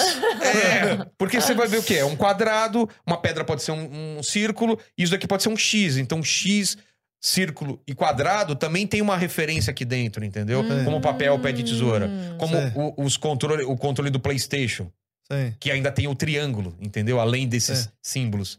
Que também tem a É o referência. triângulo, do a tríade, talvez. sei lá. Exato, a, a tríade de Deus, talvez. Tem- então, assim, tudo é colocado aqui e você desconfia sempre de, de todos os personagens. Será que eles estão falando a verdade? Por que, que, que eles estão escondendo? Porque você Uhum. tá na cabeça dele, entendeu? Só que você não sabe o que o outro tá pensando. Uhum. Então, assim, todas as referências que você tá fazendo, pô, a gente é. Eu, eu, eu, eu tenho referência de tudo que eu leio. E eu, mesmo sendo comediante, é, eu não consumo só comédia. Muito pelo contrário, eu, eu- 10% do cons- consumo é comédia, entendeu?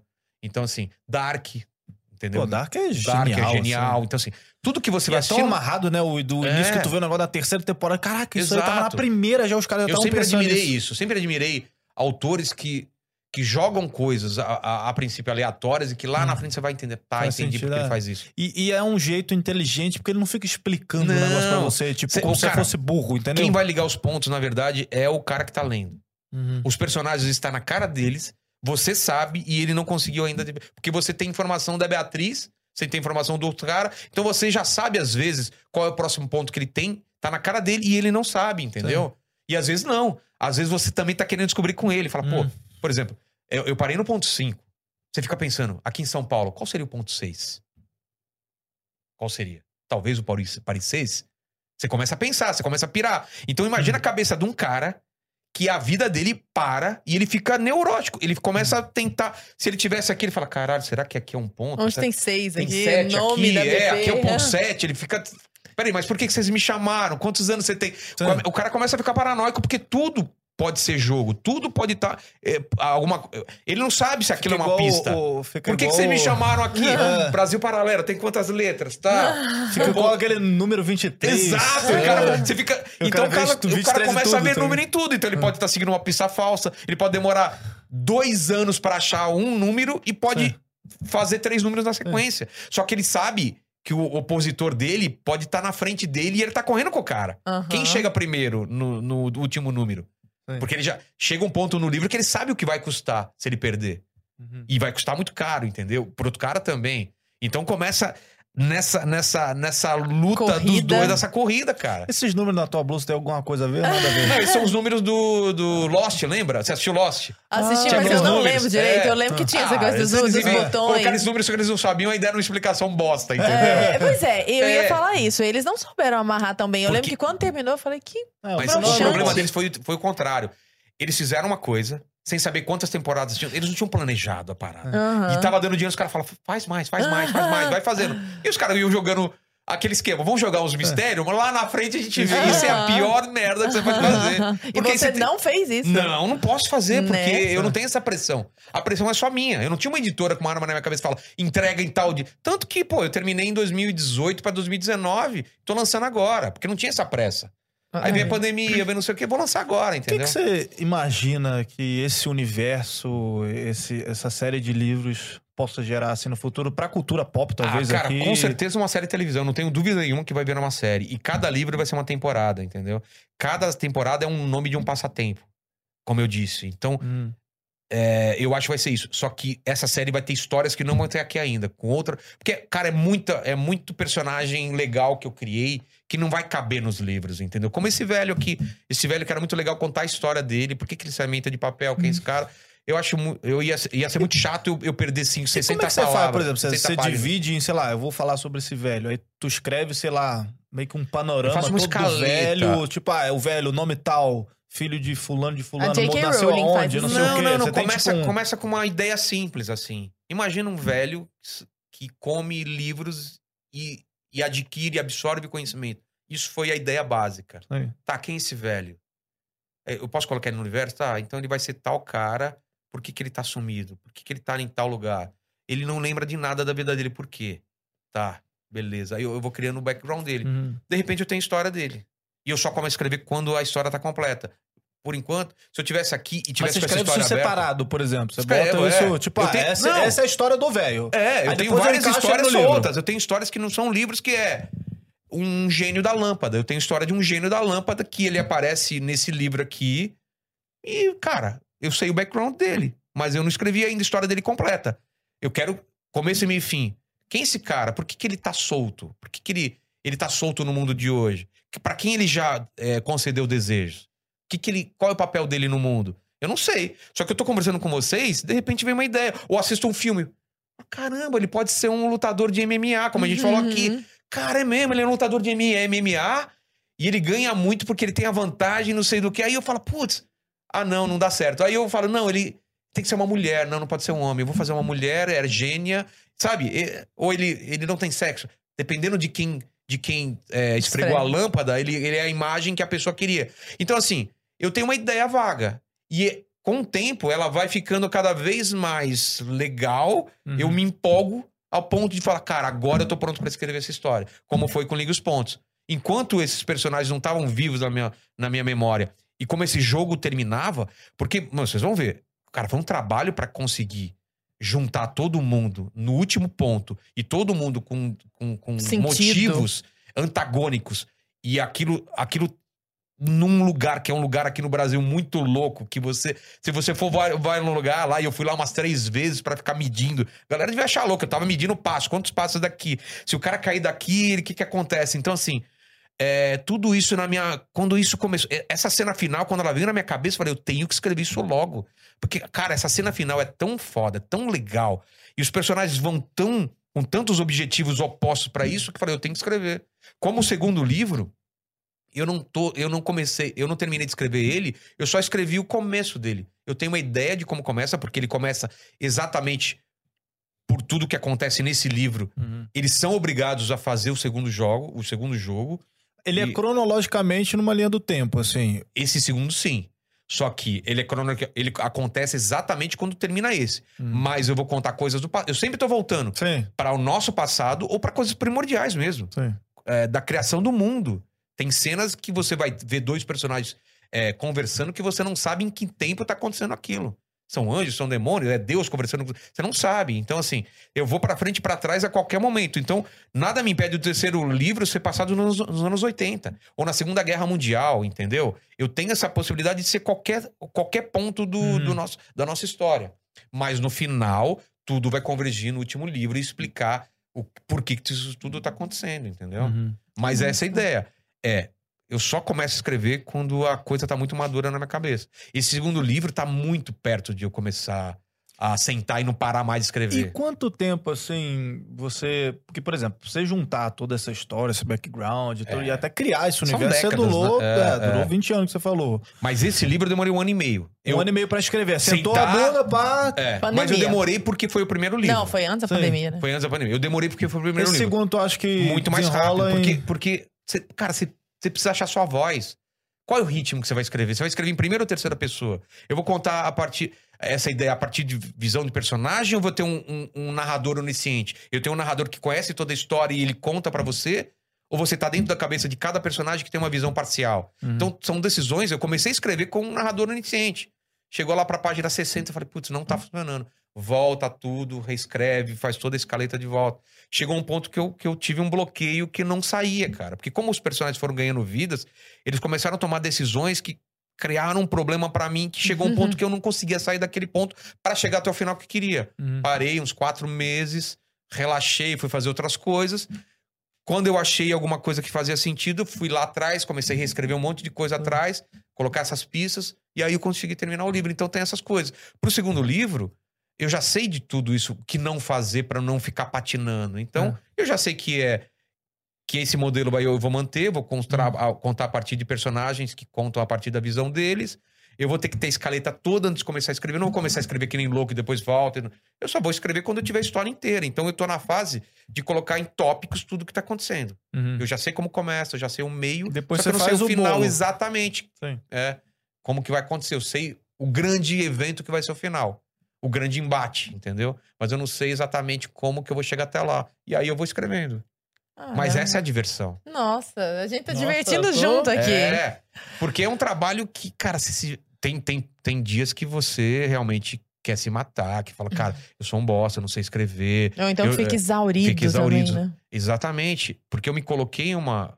Porque como você não tem patrão, você não tem uma editora, se você não se coloca um prazo, você não coloca um método, você não termina o livro. Exato. E eu coloquei duas mil palavras por dia. E eu tinha que escrever duas mil palavras por dia, mesmo que fosse lixo. Mesmo que eu jogasse no lixo no dia seguinte. Mas eu me, me propunha. Então eu escrevi duas mil palavras. Terminei. No outro dia eu acordava, relia, reescrevia o que precisava e fazia mais duas mil palavras. Duas mil palavras dia- são quantas páginas de Word, mais ou menos? Ah, assim? depende da diagramação, É. mas, putz, dependendo de uma pessoa é um capítulo, mas depende do capítulo, pode ser menos ou mais. Uhum. É, um- é, é uma coisa que eu peguei de alguns autores que eu conheci. Ele falou: eu, eu coloco de 2 mil a 2.500 palavras por dia, pra, que é, um, é uma coisa boa. Uhum. É claro que tinha dia que eu passava, mas eu nunca era menos do que isso. Acho que o próprio Stephen King tinha É, essa meta, não Eu tinha? não sei se era ele, mas eu vi várias pessoas que colocavam lembro. essa meta Uhum. de 2 mil palavras. Eu achei super ok, assim. Não é uma coisa absurda, mas é difícil. Quando você tem que andar a história pra frente, Sim. e eu não gosto de enrolar, assim, eu não gosto É. de ficar.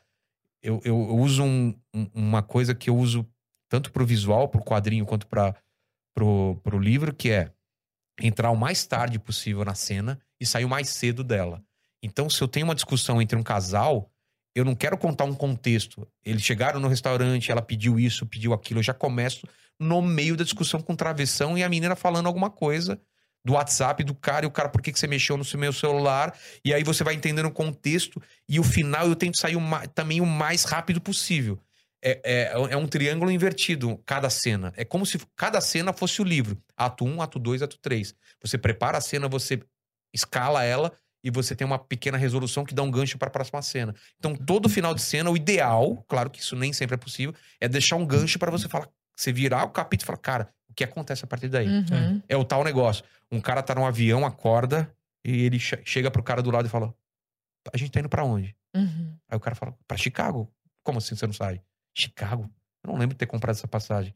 Ele desce do avião, tem um cara esperando ele na, na- na- lá com o nome dele, uma plaquinha. E ele fala: Oi? Por que que você. Não, entra comigo que eu te explico no caminho. Sabe? Esse tipo de coisa. Uhum. Acabou a cena aí. Fala: Caramba, eu quero saber mais, entendeu? Então, Uhum. o, o legal da cena é você, você sempre terminar num gancho pra você, cara, me conta mais sobre isso. Tá, e daí? Ma- tá, e daí? Uhum. Porque senão fica xoxo. Se você, se você coloca essa cena, até ele entrando no carro, trocando uma ideia com o cara e para a cena, eles trocando uma ideia sobre hambúrguer, aí você fala, não quer. Você, você tem que terminar a cena onde, onde você fala, caramba, pelo amor de Deus, eu tenho que ler o próximo capítulo. novela, Exatamente. seriado. Esse é o Então- primeiro livro de ficção, assim. É o primeiro livro que eu escrevo. Ah, Eu sempre vida. fiz quadrinho, roteiro pra cinema, é, roteiro pra animação, tudo. Sempre roteiro ou quadrinho. Romance é o primeiro. Por isso que eu tive essa dificuldade de achar minha voz. Uhum. Como que é? Eu gosto de tantas coisas tão diferentes e eu não quero parecer Ray Bradbury, eu não quero Você parecer pensou em desistir, assim, em algum momento que ficou Sim. empacado? Assim? Claro. Eu falo, a- a- parece que o cérebro tá, tá sangrando. A, a, a, a- pra dar uma imagem pra você, parece que você tá sangrando por dentro. Você fala, cara, eu não consigo, eu sou muito ruim, cara. Não sei se é Eu não daqui. consigo. Como eu levei os personagens pra um negócio que eu, Não sei eu não consigo, tirar. eu não sei, eu não sei. Você resolver isso aqui? Não sei resolver, cara. Esses caras que escrevem sabem, eu não sei. Só que uma coisa que eu falo pra todo mundo que tá tentando escrever é: termina o livro. Por pior que fique. Termina. Mesmo que você reescreva ele, mas termina. E eu tava naquela função. Eu tenho que terminar esse livro, porque eu poderia ter abandonado. Em qual- Várias vezes você pensa em abandonar, fala, não Ia tem deixar solução. uma puta numa história. É. aí. Eu falo, não, cara, eu cheguei até aqui, como eu não vou chegar até o final? Uhum. E aí você fica isso e aquilo, você esquece dele. Vai se divertir, vai pra balada, vai viajar com sua família. Uma hora, cara, vai uma coisa juntando com outra, você começa a ler outro livro, você assiste um filme que não tem nada a ver com o que você tá fazendo. Uhum. É isso também o negócio. Você não vai ficar assistindo coisas que tem a ver com o universo. Você não vai Uhum. assistir terror, você não vai assistir um Lost. Você vai assistir uma comédia. E de Uhum. repente você fala: caramba, olha que personagem legal Sex esse. and the. City. É, Ah. pô, e se eu colocar um mágico, cara? Um anão. Um anão no meio do. do, do... Quando aconteceu isso, eu, eu vi, tava vendo a série lá do David Lynch, tem um anão muito bizarro. Eu falei, cara, vou colocar uma cena. E aí me resolveu um problema lá, entendeu? Desse Resolveu personagem. ainda. É. Vilela, você já tava com a Mari quando você começou a escrever o livro? Tava. É. E dividiu. Não, não, quando eu comecei a ter ideia do livro, não. Não. Quando eu come... Esse um Quando ano e meio eu começou já a tava com escrever. ela. Não, vixe. Essa E é a você trocava souber- ideia com ela sobre isso? Com a Mari? É. Sim. sobre o livro, ela Sim. dava opinião Sim. ali, tentando entender como que é seu processo Ah, só que criativo ela ali. é a pior tipo de pessoa pra eu pedir opinião. Por quê? ah, tudo tá bom, tudo é maravilhoso, tudo tá legal. Ela não é que nem eu. Se ela chegar pra mim e falar, "É, o que, que você acha dessa roupa? Eu falo, tá uma merda, né? Não tem nada a ver. Eu sou muito sincero. E é por isso que ela gosta de mim. Porque eu- ela sabe que se eu elogiar ou se eu falo, não, tá legal, ela sabe. O, o pessoal que trabalha comigo sabe que eu sou sincero. Eu não vou falar, ai, tá interessante, mas. Não, eu falo, cara, tá, muda, Tá isso tá brega. Então minha mulher fala, cara, tudo tá legal pra ela. Então ela é o pior tipo de pessoa pra analisar minhas coisas. Então eu, eu, eu chamo amigos meus. Então tem os chamados leitores betas, né? Que são amigos meus que eu dis- distribuí pra eles para os caras terem uma leitura mais crítica. Fala, Vilela, Uhum. eu não entendi o que que. Aquele personagem, por que ele aparece do nada? Tem. Por que, que ele, ele resolve muito fácil isso, cara? Uma pessoa não conseguiria resolver esse problema. Falar, putz, é mesmo. Sim. ter que...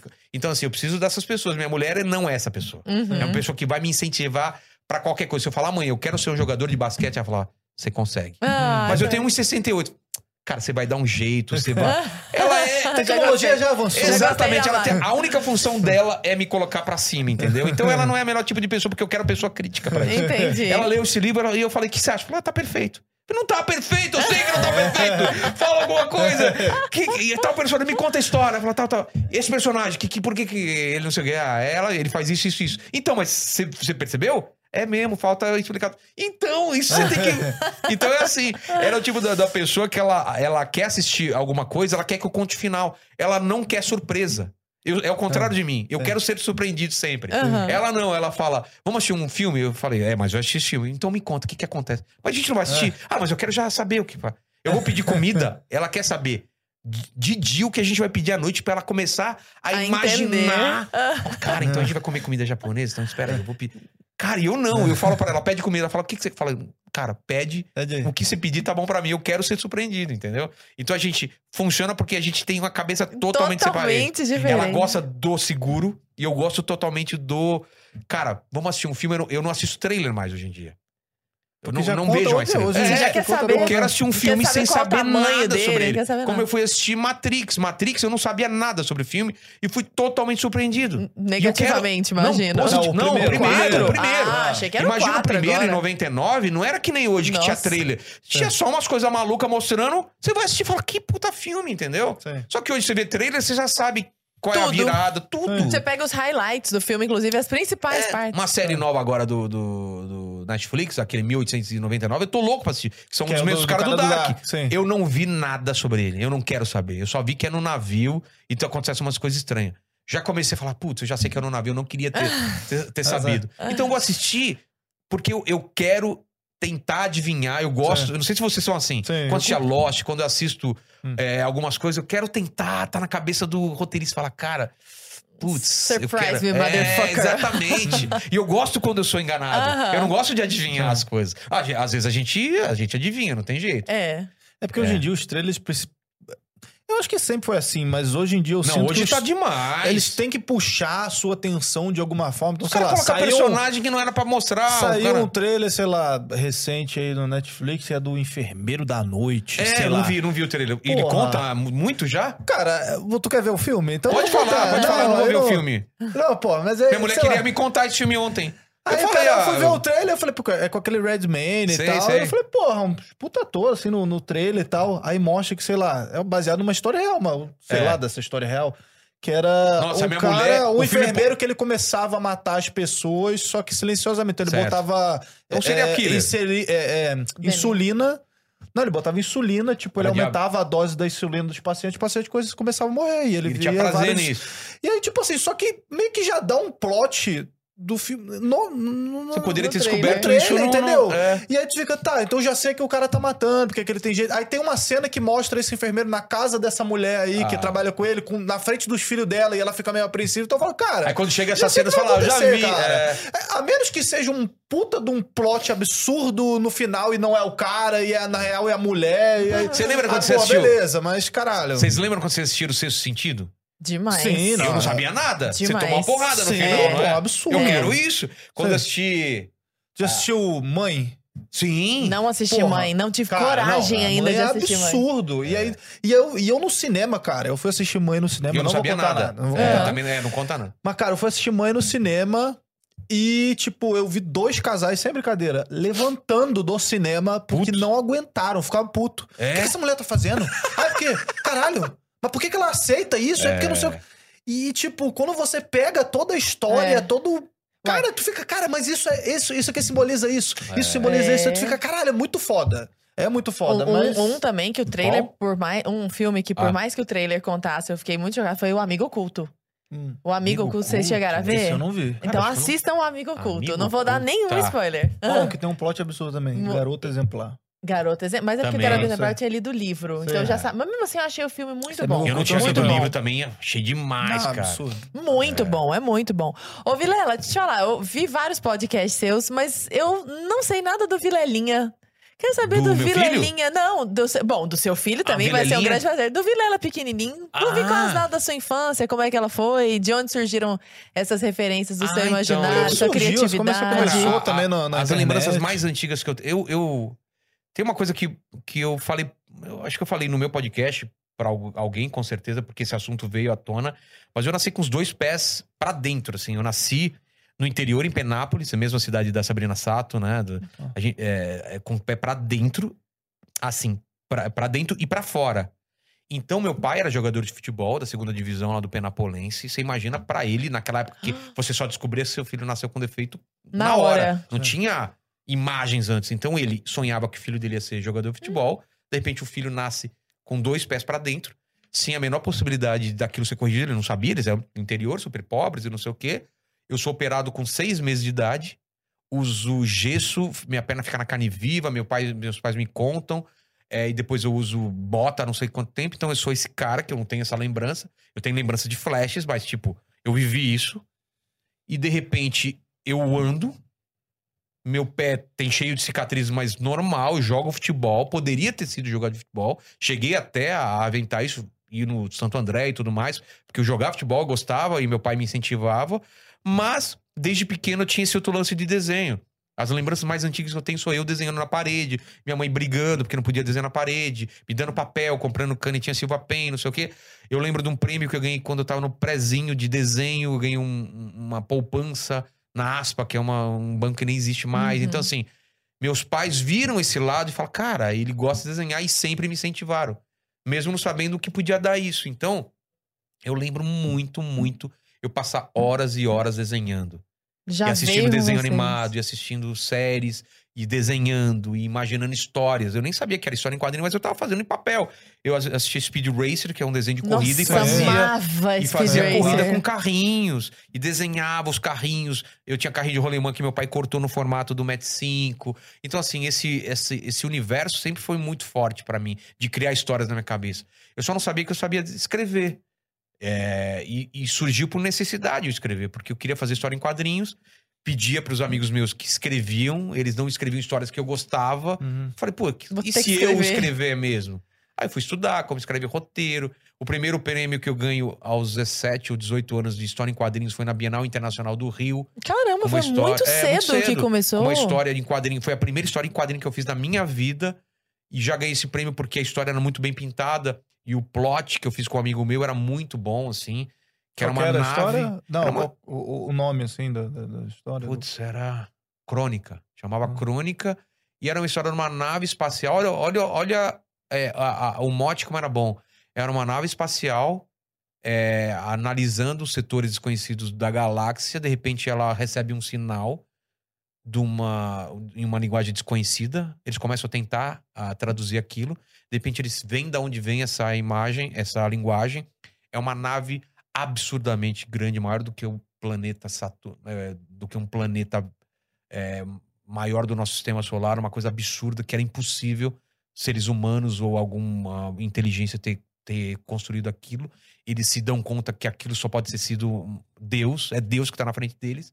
E aquela linguagem tem que ser traduzida porque é a, é a, é a voz de Deus falando com eles. Então começa a ter gente se matando. meio a gente... chegada. Exato. Cara, eu ia falar isso. Eu falei, já É. viu esse filme aí? É, É, mas não, isso, aí- foi de 91. povo copia suas é, ideias, 91, né, cara? 94. Essa aí, essa Mas desculpa de Hollywood Não tem nada a ver, porque você vai ver. Eles começam a tentar descobrir isso, começa a gente, a, a- a- uma nova seita começa a rolar lá dentro, começa aquela discussão. Depois de alguns dias, o cara começa, começa a traduzir, e aí vem a tradução. Ó, voz que, que, que anda pelo universo numa forma tão diminuta, só Deus poderia ser tão compacto. A outra nave vê eles e acredita que eles são Deus porque eles não conseguem conceber que uma forma inteligente possa ser tão diminuta. Então eles achando que outra nave é Deus e a outra nave imensa mandando uma mensagem para eles é, é, é, orando para eles, achando que eles são Deus também, e termina nisso, assim. As pessoas meio, mesmo, meio per- perdendo, pedindo essa. per- é, imaginando o que, que poderia. Cara, a galera fica meio louca, fala, cara, eles acham que a gente é Deus, a gente acha. Caramba, você tinha Então é- 17 anos? É, Nossa, 18, eu acho. né? É, chocada. porque eu sempre fiz essas perguntas, entendeu? Mas essa ideia foi de, com um amigo meu. A gente, escreve, ele, a gente escreveu juntos. E eu, e eu, eu nessa, hora, nessa época, eu só desenhava, entendeu? A partir disso que eu Hum. comecei a escrever histórias. Por causa dessa necessidade. Uma história normalmente sai de uma pergunta que você faz. E se acontecesse tal coisa, entendeu? E se o mundo fosse Uhum. É, controlado por jogos? Uhum. E se uma nave encontrasse uma nave tão grande que achasse que fosse Deus? Entendeu? E onde que a Mari entra nessa vida? Ela entra em tudo, né? Ela é a base. é, porque, assim, durante muito tempo na minha vida, eu, eu tinha esse livro, tinha outras coisas, mas não tinha mais vontade de fazer. Vocês se conheceram faz quanto tempo? Ah, eu sou muito ruim de data. Ah, né? não, Ela vai Vilela. explicar 5, pra- 10, 15, 20 anos. Então, sabe que eu não, Não. sei. Entre 10 e 20. Meu filho tem Entre cinco. 5 e. Né? Então a gente deve ter, acho que, sete anos de casado e a gente se conhece Tá talvez, indo bem. Talvez, Uns talvez 10. 15 anos. É, por Aí aí. ela vai Parece que eu assistindo tô com muito- você, ela vai É. falar, porra, era 30 anos. É, sabe, exatamente quanto tempo é, mas eu sou muito ruim dessa coisa de data. Vocês Mas faz mais de 15 cresceram anos, talvez Você faça contou mais. piada pra ela pra conquistar? Hum. Conta pra nós. Ai, será? Putz, eu acho que não, viu? Eu sou muito sério no dia a dia. Isso Mesmo? que as pessoas não entendem. Eu sou muito sério, muito sério. É, eu não sou aquele cara no churrasco que fala, ah, então, cara, sabe aquela? Eu nunca fui esse cara de ser o centro da atenção contando piada. Eu sempre fui o cara que ficava escutando muito e falava e contava história, ou ouvia história. Eu gosto muito de ouvir. A coisa que eu mais gostava era.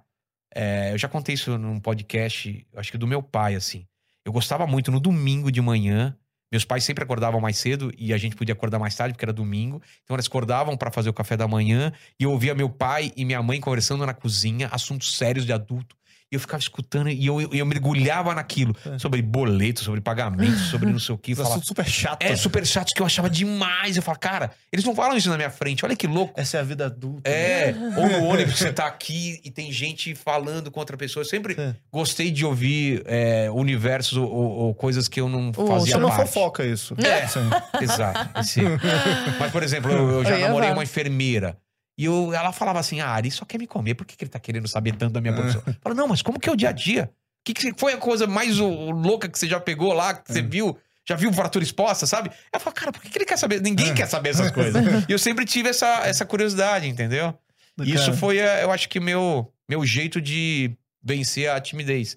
É a conversa, é se interessar pelo outro, entendeu? E, Vilela, a gente se encaminhando pro fim, eu queria que você desse uma mensagem aí pra galera, pessoal que tanto te acompanha, que acompanha também aqui a Brasil Paralelo. Acho que é muito junto também o Não, o público, crossover né, maravilhoso, cara? né? É Vamos maravilhoso, assim. É, o, o, E é inclusive, bom te ver já foram lá falando. também, É, né? Porque você vê eu escutando e, e às vezes falando Agora agora. tá eu tô, do não outro lado da mesa. não tô acostumado. Tá, tá até doendo minha garganta. Eu nunca falei tanto assim durante tanto tempo. Mas Eu foi queria- ótimo conhecer esse Pô, universo. deixa uma, uma mensagem pro, Eu vou deixar pra galera aqui. de casa também. Dá pra ver aqui? Eu vou deixar o que tá tatuado aqui em mim, assim, ó. Muito Faça bom. boa arte, assim. Pô, do cacete. É, eu acho que quem é artista, quem trabalha com arte, quem trabalha com, esse, com essa possibilidade de mudar a vida das pessoas.